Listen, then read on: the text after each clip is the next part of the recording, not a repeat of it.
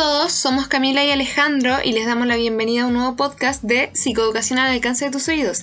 El día de hoy hablaremos junto a Alejandro sobre cómo abordar el duelo por muerte y cómo conllevar esto de la mejor manera posible. El día de hoy venimos a hablar de duelo por muerte a niños, niñas y adolescentes. Para comenzar, es ideal explicar que el duelo es un proceso natural, activo y que compromete la vida de la persona en su integridad, con sus aspectos biológicos, psicológicos y sociales, y este no es igual para niños y adolescentes dado que de acuerdo en su etapa en su ciclo evolutivo, estos perciben la muerte de alguien de diversas formas. Como tema inicial vamos a comenzar desmintiendo algunos de los mitos que existen acerca del duelo y el cómo les afecta a los niños, niñas y adolescentes. Eh, mitos que finalmente la sociedad actual se tiende a creer como verdaderos. Y vamos a partir con el primero. Las y los niños no se dan cuenta de lo que sucede tras una pérdida. Bueno, hay que dejar en claro de que esto es completamente falso. Los adultos tendemos a pensar de que cuanto más pequeño es el niño, se da menos cuenta de las cosas que pasan a su alrededor. Y esto no es verdad. En el ejemplo de que una persona fallezca, desde el primer momento en que fallece este, niño percibe automáticamente su ausencia y también puede percibir los cambios de estado de ánimo de su, de su entorno, de su familia, entre otras personas. Otro mito sobre el duelo es, las y los niños no elaboran el duelo. Falso. Es evidente que lo elaboran, pero su modo de manifestarlo es diferente al de las personas adultas y lo expresan de distintas formas dependiendo de su edad. Aunque los niños necesitan ser ayudados para comprenderlo, su capacidad para comprender la muerte es mayor de lo que pensamos. Entre las creencias erróneas del duelo en niños también vamos a encontrar el debemos protegerlos para que no sientan dolor y sufrimiento, por lo que es mejor disimular y no mostrar nuestro propio dolor.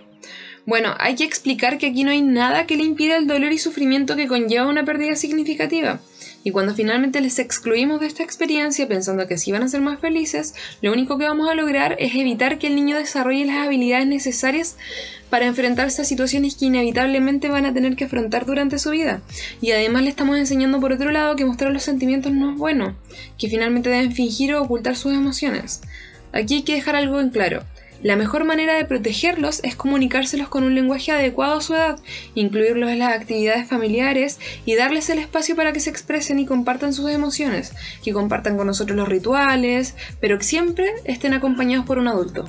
Y como último mito a considerar es el pensamiento de la infancia, no se comprenden los rituales como funerales o velorios. Y además les puede traumatizar, por lo que es mejor que no asistan a ellos, el cual es falso puesto que acudan al velorio y a funerales, ayuda a los más jóvenes a hacer real la muerte del ser querido. Cuando son excluidos de los rituales, se sienten olvidados, pueden sentir que no son parte de la familia, que su dolor es menos importante. Ya que hemos desmentido los mitos más comunes o las creencias más comunes del duelo en niños, niñas y adolescentes, eh, nos vamos a centrar en explicar cómo es este proceso y de qué manera podemos abordar el duelo según la etapa o edad del niño. A ver, desde los 0 a 2 años, en, los niños de esta edad hay una ignorancia relativa del significado de la muerte y normalmente no la consideran como algo definitivo. Eh, suelen confundir la muerte con dormir, por ejemplo, y es probable que los niños se contagien del estado de ánimo de los adultos de su entorno. Eh, pudiendo así eh, expresar emociones asociadas a la pérdida a través de irritabilidad, tristeza, insomnio, entre otros. Lo que deberíamos facilitar para ayudar en el duelo a los niños de 0 a 2 años eh, podría ser poder anticipar la muerte, en el ejemplo tal vez de un familiar con una enfermedad terminal, mantener las rutinas es súper esencial en los niños, dado de que eh, si el niño, por ejemplo, toma desayuno a las 10 de la mañana, a las 11 y media, no sé, em, sale con nosotros a dar una vuelta en un parque, es ideal que mantengamos estas rutinas, dado de que un cambio brusco en su rutina podría afectar emocionalmente al niño, dado que va a percibir como que su vida cambió. Eh, otra cosa que podría facilitar el duelo en ellos podría ser garantizar su seguridad y su cuidado, hacerles entender de que vamos a estar para ellos siempre y que los vamos a cuidar y que van a estar seguros bajo nosotros. Em, deberíamos facilitar el duelo usando palabras adaptadas a los niños de esta edad. Em, también deberíamos sustituir al fallecido en, las rutinas. Em, sé que suena un poco cruel esto, pero no sé, tal vez si el papá era el que le daba el desayuno al niño, eh, deberíamos sustituir esta acción, eh, no sé, la mamá por ejemplo. Y por otro lado, lo que deberíamos evitar es cambios bruscos y rápidos, como bien mencioné lo de arriba de las rutinas. La alteración en las rutinas es terrible para ellos, dado que perciben que su vida cambió inevitablemente y como de golpe, por lo que los hace estar inseguros bajo su propio cuidado. Em, también deberíamos evitar cuidadores nuevos con los que haya poca familiaridad. No podemos dejar de que, no sé, un tío abuelo que el niño ni siquiera conoce venga y sea un cuidador del niño. Por lo que el niño va a sentir como que murió tal vez su figura significativa y llega alguien más que no conoce y se encarga de él, lo que va a hacer que se sienta constantemente inseguro. Y tampoco deberíamos em, tener emociones extremas. Em, hay que tener claro que los niños suelen, de esta edad suelen ser un espejo de nosotros, de los adultos. Por lo que las emociones extremas lo único que van a hacer es que el niño se sienta inseguro. Em, es un poco obvio lo que digo, dado que creo que las emociones extremas a nadie lo hacen sentir seguro. Y emociones tales como una felicidad excesiva que tal vez sea inexplicable para el niño, lo único que van a hacer es confundirlo. Desde los 3 a 6 años se debe tener mucho cuidado con el lenguaje que utilizamos para expresarnos acerca de la muerte, dado que a esta edad los niños tienen la creencia de que pueden modificar, ya sea voluntario o involuntariamente, ciertos elementos del mundo a su favor. Aquí lo que debemos facilitar es uso claro y adaptado del lenguaje. Usaremos un lenguaje real.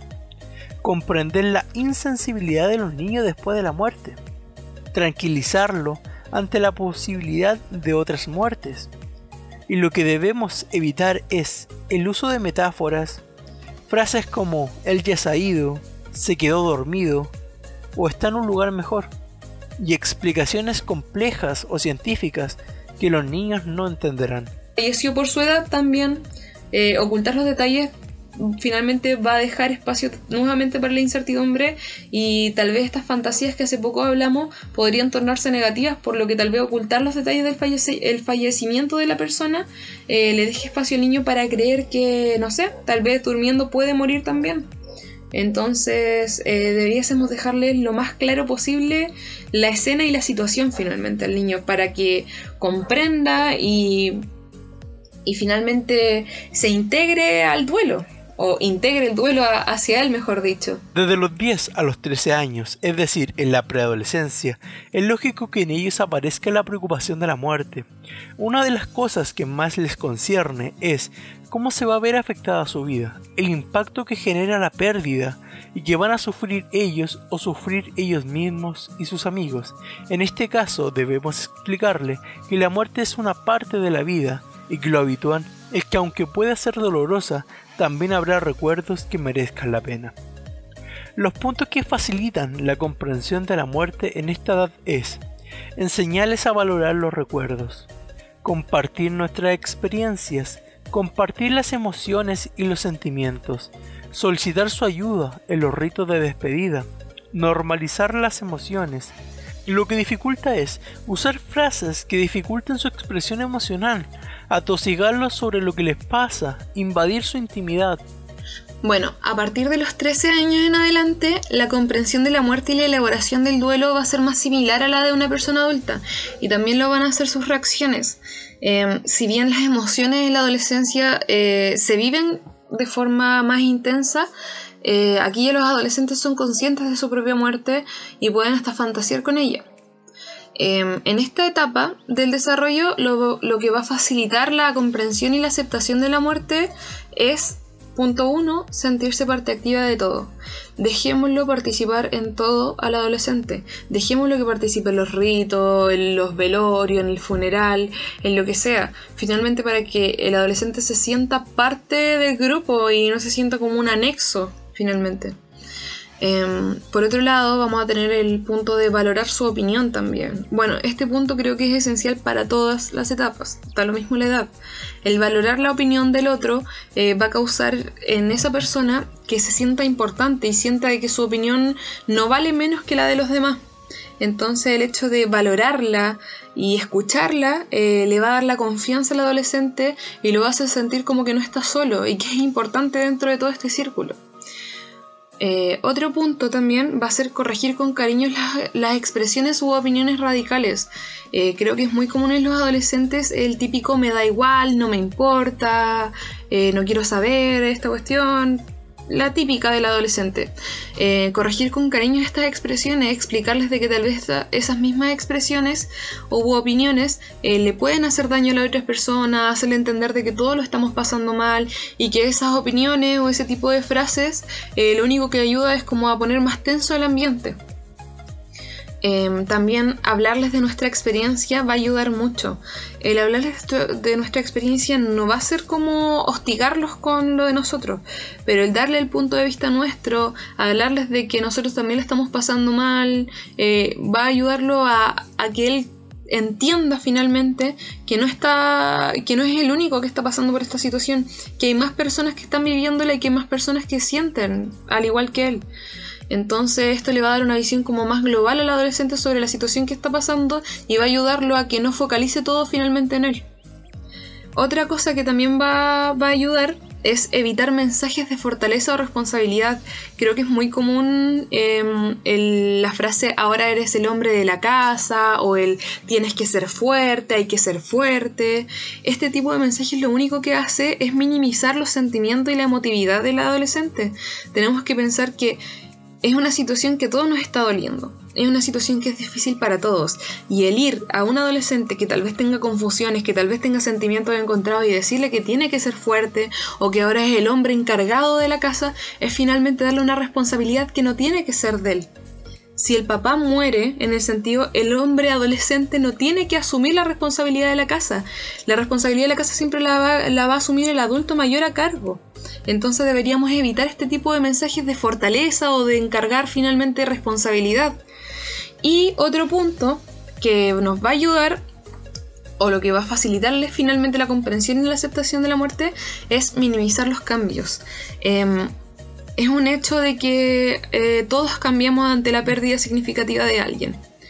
Eh, pero evitemos maximizarlo, evitemos maximizar, no sé si vemos que el adolescente eh, los primeros días después de la muerte está muy callado, no maximicemos esos síntomas, no vayamos a atosigarlo con, oye, te veo más callado, oye, te veo esto, oye, te veo esto otro, oye, te estoy vistiendo de una manera más distinta. Minimicemos los cambios recientes. Finalmente todo nos golpea de manera distinta, por lo que atosigarlo con comentarios de ese tipo va a hacer que el adolescente se sienta observado y que se sienta como que no se sienta con la completa libertad de expresar lo que siente. Y por otro lado, lo que va a dificultar la comprensión y la aceptación del duelo va a ser, punto uno, apartarlos de los sucesos. No es una pieza aparte el adolescente. No por ser tal vez de menos edad significa que siente menos o que no merece ser parte del todo. Eh, dejemos lo que participe, como bien dije, en los rituales, en los velorios, en el, en el funeral, en todas estas cosas. Eh, apartarlos del suceso es como hacerles entender de que nosotros no más importamos y, no sé, imagínense una reunión en el hogar después de la muerte de alguien y que el adolescente lo manden a su pieza. Es como apartarlo de lo que está pasando. Otro punto que va a dificultar la comprensión es permitirle actitudes basadas en la idea de total, ¿qué más va a pasar? No permitamos que el adolescente piense estas cosas, no, permitamos de que el adolescente eh, piense de que ya no hay nada peor, que ya que esta sea la situación más catastrófica, como, como bien lo plantea el total, ¿qué más va a pasar? Evitemos como eh, permitirles estas actitudes. Está bien que tal vez tengan expresiones de dolor y todo esto, pero permitirle esto finalmente va a ser como darle una brecha libre que no deberíamos darle. Otro punto que va a dificultar es atosigarle con constantes ejemplos nuestros. Eh, no debería darse en ninguno de los casos el hecho de que tal vez si nosotros pasamos una situación cuando éramos más jóvenes, eh, que el adolescente que está pasando por esta situación ahora tiene que ser igual que nosotros. Eh, el atosigarlo con estos ejemplos, lo único que hace es que el adolescente se sienta eh, confundido. Eh, imagínense una situación como que hoy diga, hoy mi abuela, sabéis que murió cuando yo tenía 15 años y yo tuve que encargarme de la responsabilidad de, la casa, tuve que empezar a ir a comprar pan. Algunos de estos ejemplos, atosigarlo, hostigarlo con constantes ejemplos nuestros y finalmente no permitir que estén los suyos. No permitir que esté la visión suya. Otra cosa que va a dificultar la comprensión va a retrasar la noticia y anteponer a otras personas. Eh, a ver, hay que tener claro que mientras más luego, mejor. Si murió la persona, lo mejor es decirle apenas podamos. Y evitar, eh, evitar retrasar estas noticias pensando que tal vez va a doler menos. El dolor va a llegar igual, sea hoy, mañana o en una semana. El dolor va a ser el mismo. Y de hecho, si anteponemos a otras personas y el adolescente se entera de esto, va a sentir que, que como que él no es parte de esto como que es de las últimas personas las que se les cuenta, como que es algo que tal vez no es tan importante en el núcleo, por lo que evitemos retrasar las noticias.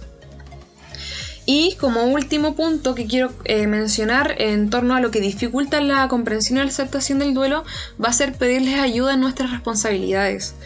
Bajo ningún punto debiésemos darle las responsabilidades nuestras al adolescente.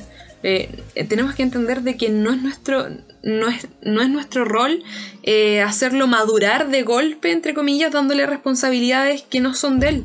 Eh, no deberíamos bajo ningún punto pedirle que comience a cuidar del hermano menor, por ejemplo, o que comience a preparar el desayuno, cuando son responsabilidades nuestras.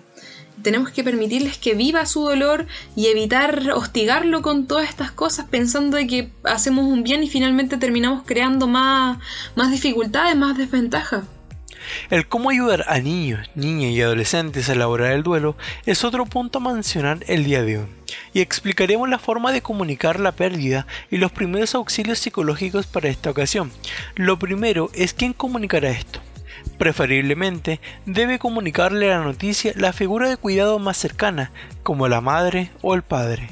Lo segundo es cuándo comunicárselos. Esto debe hacerse inmediatamente o lo antes posible. Así vamos a evitar hartas situaciones, como por ejemplo, no sé, em, asumo de que una pérdida significativa a nosotros como cuidadores no nos va a dejar tranquilo y actuando como un día cotidiano.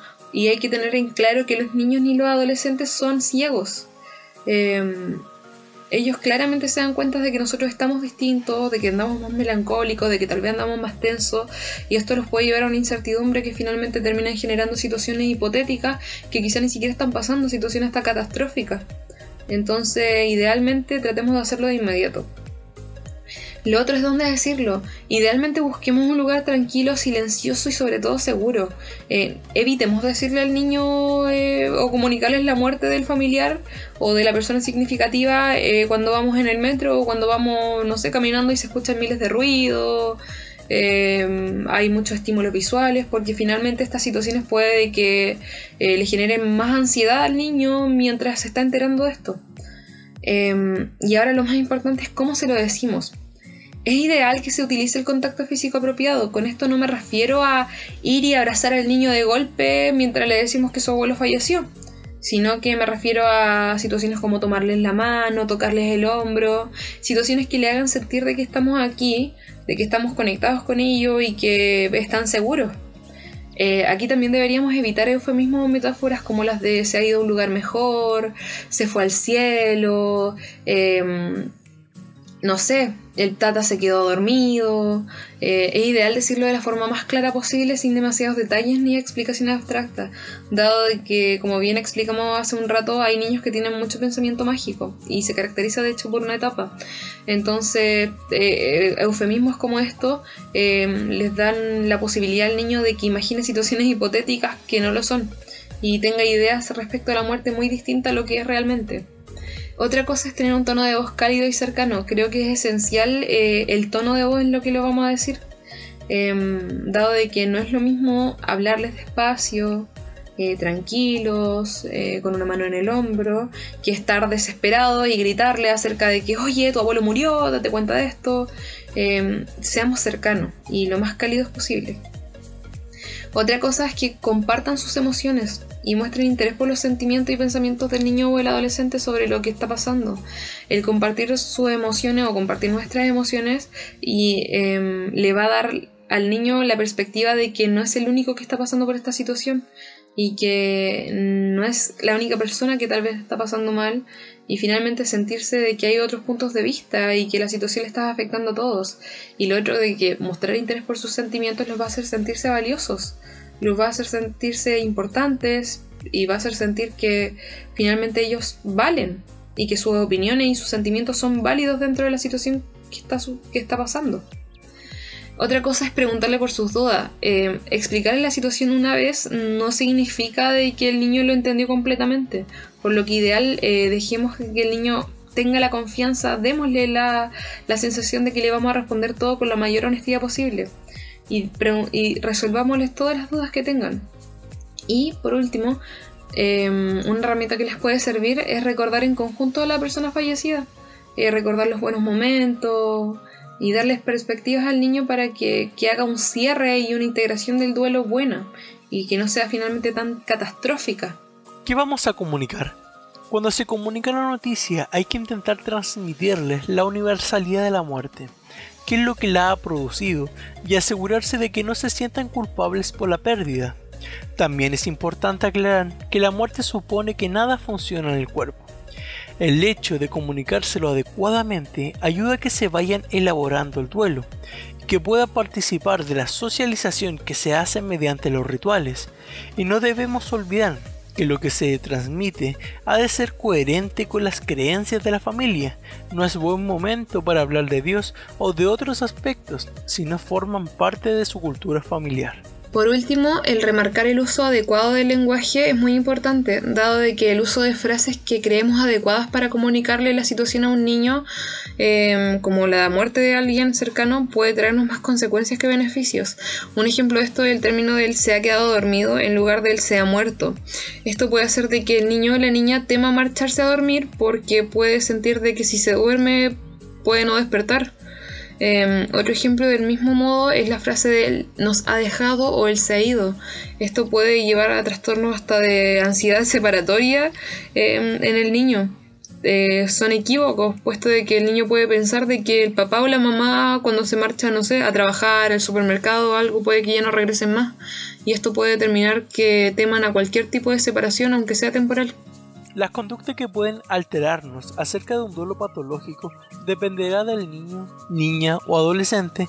Hasta los 6 años deberá alterarnos conductas como la incapacidad para realizar aquellas cosas que ya realizaba de forma autónoma como el no volver a su cama, dejar la luz encendida o no querer dejar el chupete, otras conductas que deben alterarnos son los llantos incesantes y exagerados, ansiedad que no cesa ante la separación de sus figuras de cuidado, los miedos incapacitantes, el terror ante cosas cotidianas que antes no existían, insomnio prolongado, pesadillas o terrores nocturnos recurrentes que antes no tenía, síntomas depresivos como apatía, tristeza profunda, negativa iniciar actividades agradables y la negativa comer, lo que provoca una pérdida significativa en el peso del niño. Em, a partir de los 6 años las conductas que debiesen alertarnos son el, aislamiento familiar, por ejemplo, que se cierran a la comunicación, el aislamiento social extremo, elegido, como por ejemplo que no quiera juntarse con los demás porque cree que no le van a entender o porque cree que no lo quieren escuchar, Em, conductas de aparente anestesia emocional, que sintamos de que apenas es capaz de expresar las emociones asociadas a la muerte, em, también la tendencia exagerada a cuidar de otras personas, como los síntomas persistentes de ansiedad también, el nerviosismo en sus actividades cotidianas, mal humor, agresividad constante, incluso pudiésemos ver en, estos, en esta etapa agresiones a sus iguales, tal vez que le pega a un compañerito de, colegio. Em, también hay síntomas depresivos que se mantienen, em, puede ser como el insomnio, eh, la regresión a etapas anteriores, que es un poco esto de orinarse nuevamente en la cama, hablar con palabras más infantilizadas, entre otras. También que muestre apatía, em, que se muestre apático pérdida de interés de, por las cosas que antes le interesaban, por ejemplo, que tal vez al niño le gustaba pintar y ahora ya no le gusta, ya no quiere hacerlo. Em, también una bajada drástica en las actividades, que tal vez no le apetezca participar en nada, que tenga incapacidad para reintegrarse al ámbito académico, por ejemplo, con los compañeros, que no quiera participar, que tenga problemas de, de concentración que se prolonguen, porque es un poco común de que la muerte no los deje a la semana siguiente tranquilos o concentrados como siempre. Eh, pero que estos problemas de concentración persistan por meses eh, ya es un, síntoma para alertarnos. También una bajada drástica del rendimiento escolar eh, puede ser un indicio de que algo está pasando. Eh, que se mantengan en el tiempo miedos prolongados e impropios de su edad. por ejemplo, no sé, que vuelva a temer de que hay un monstruo en el closet. O que tema de que a la mamá le puede pasar algo al salir a comprar. Ansiedad de separación que no cese, con las figuras de cuidado, que es un poco esto de, asustarse cuando la mamá va, va a comprar, eh, que se ponga eh, eh, como con una crisis, como muy irritable, que se desespere. Em, también hay que tener en cuenta las somatizaciones, que, siempre son un síntoma que debiese alertarnos somatizaciones persistentes que no tienen una explicación médica, como por ejemplo los dolores de cabeza, los dolores de guatita, los vómitos, dolores musculares, entre otras cosas. En la adolescencia, a partir de los 13 años, las conductas que deben alterarnos son irritabilidad extrema o cambio de humor constantes que no se normalizan, agresividad extrema o impulsividad que no se puede controlar ir hacia quienes le dieron la noticia o hacia el personal sanitario que no pudo hacer nada más, llegándoles a ser responsables directos de la muerte, los pensamientos negativos recurrentes sobre la muerte que no cesan, que pongan en práctica conductas de riesgo porque la vida le ha dejado de preocuparle o tener valor para él o ella. Ideación suicida que llega incluso a la elaboración de un plan suicida sintomatología depresiva mantenida, sentimientos de culpa que no cesan, reacciones mantenidas de entusiasmo alegrías inadecuadas, consumo de sustancias que antes no consumía y o aumento de las que ya consumía, incapacidad para retornar a sus rutinas habituales, baja significativa y persistente del rendimiento académico, aislamiento extremo, que no quieren participar en eventos sociales en los que antes sí participaba, el no querer tocar las cosas del fallecido, prefiere dejarlo todo como si la persona fuera a volver. Las quejas somáticas relacionadas con la enfermedad en la persona fallecida, la aparición de otros trastornos somáticos, obsesivos, de ansiedad, de separación, que anteriormente no se habían manifestado o no eran significativos. Para ir finalizando este podcast, eh, mencionaremos algunos tips o algunos materiales, mejor dicho, eh, de ayuda que les sirvan para abordar el duelo en niños, niñas o adolescentes. Em, uno de los materiales que es bien recomendado es mirar en conjunto al niño o al adolescente un álbum de fotos familiares. Esto le va a ofrecer la posibilidad de reconstruir situaciones, vivencias compartidas e incluso la historia familiar o personal de la persona fallecida. Eh, recordar los mejores momentos y peores momentos que tuvo eh, contribuye a ver los cambios que se han dado a lo largo de la vida, eh, aspectos positivos y negativos que la persona tuvo para que finalmente termine una mirada más ajustada a cómo era esta persona que se fue. Otra actividad es crear una caja de recuerdos. Esta se trata de encontrar un lugar físico donde depositar los recuerdos que tengan más valor que identifiquen con el ser querido o con vivencias compartidas, Pueden ser fotos, dibujos, objetos de regalo, todo lo que quiera. La elaboración hace que tenga más significado para el niño o niña. El llenado de esta caja también le dará la oportunidad de expresar sentimientos y de recordar experiencias, de hablar de la persona que ya no está. Otra actividad a realizar puede ser dibujar con pintura con los deditos, como con témpera eh, o con otros materiales, los sentimientos. Esto es un gran medio de expresión emocional en la infancia y en la adolescencia.